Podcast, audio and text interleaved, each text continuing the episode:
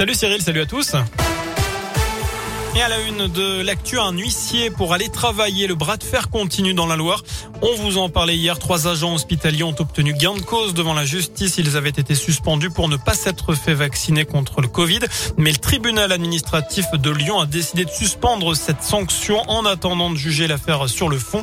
Il estime que la cuisine centrale où travaillent ces trois agents au CHU de saint à l'hôpital de Rouen ne fait pas partie des locaux hospitaliers.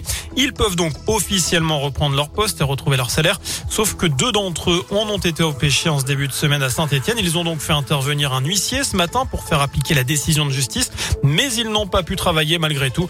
La direction du CHU a fait appel de la décision du tribunal administratif.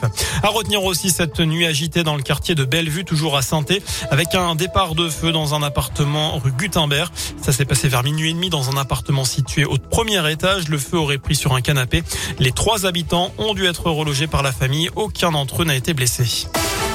Dans le reste de l'actu, le premier rapport de la commission inceste dévoilé aujourd'hui pour mieux protéger les enfants. Il recommande de suspendre l'autorité parentale et les droits de visite d'un parent poursuivi pour inceste. Le chômage en forte baisse au troisième trimestre. Le nombre de chômeurs en catégorie A a diminué de 5,5% en France par rapport au trimestre précédent. Le pays compte un peu plus de 3,5 millions de chômeurs dans cette catégorie, soit une baisse de 206 000 demandeurs d'emploi. Autre bonne nouvelle, Auvergne-Rhône-Alpes est en tête des régions qui recrutent le plus plus, à égalité avec l'île de France, selon le baromètre du site Région Job. Ces deux régions représentaient chacune 18% des offres en CDI, CDD et en alternance au niveau national au troisième trimestre.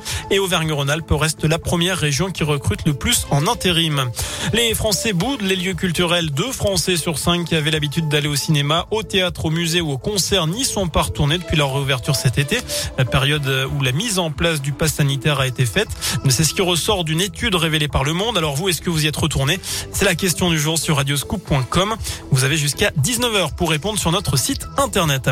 On passe au sport du foot. Il y a de la Ligue 1 dès ce soir avec ce match à rejouer. Nice-Marseille affiche de la troisième journée interrompue en août dernier après des incidents. La rencontre se jouera du coup sur terrain neutre à 3 tout à l'heure à 21h. Notez qu'un joueur du Paris Saint-Germain a été dépouillé au bois de Boulogne.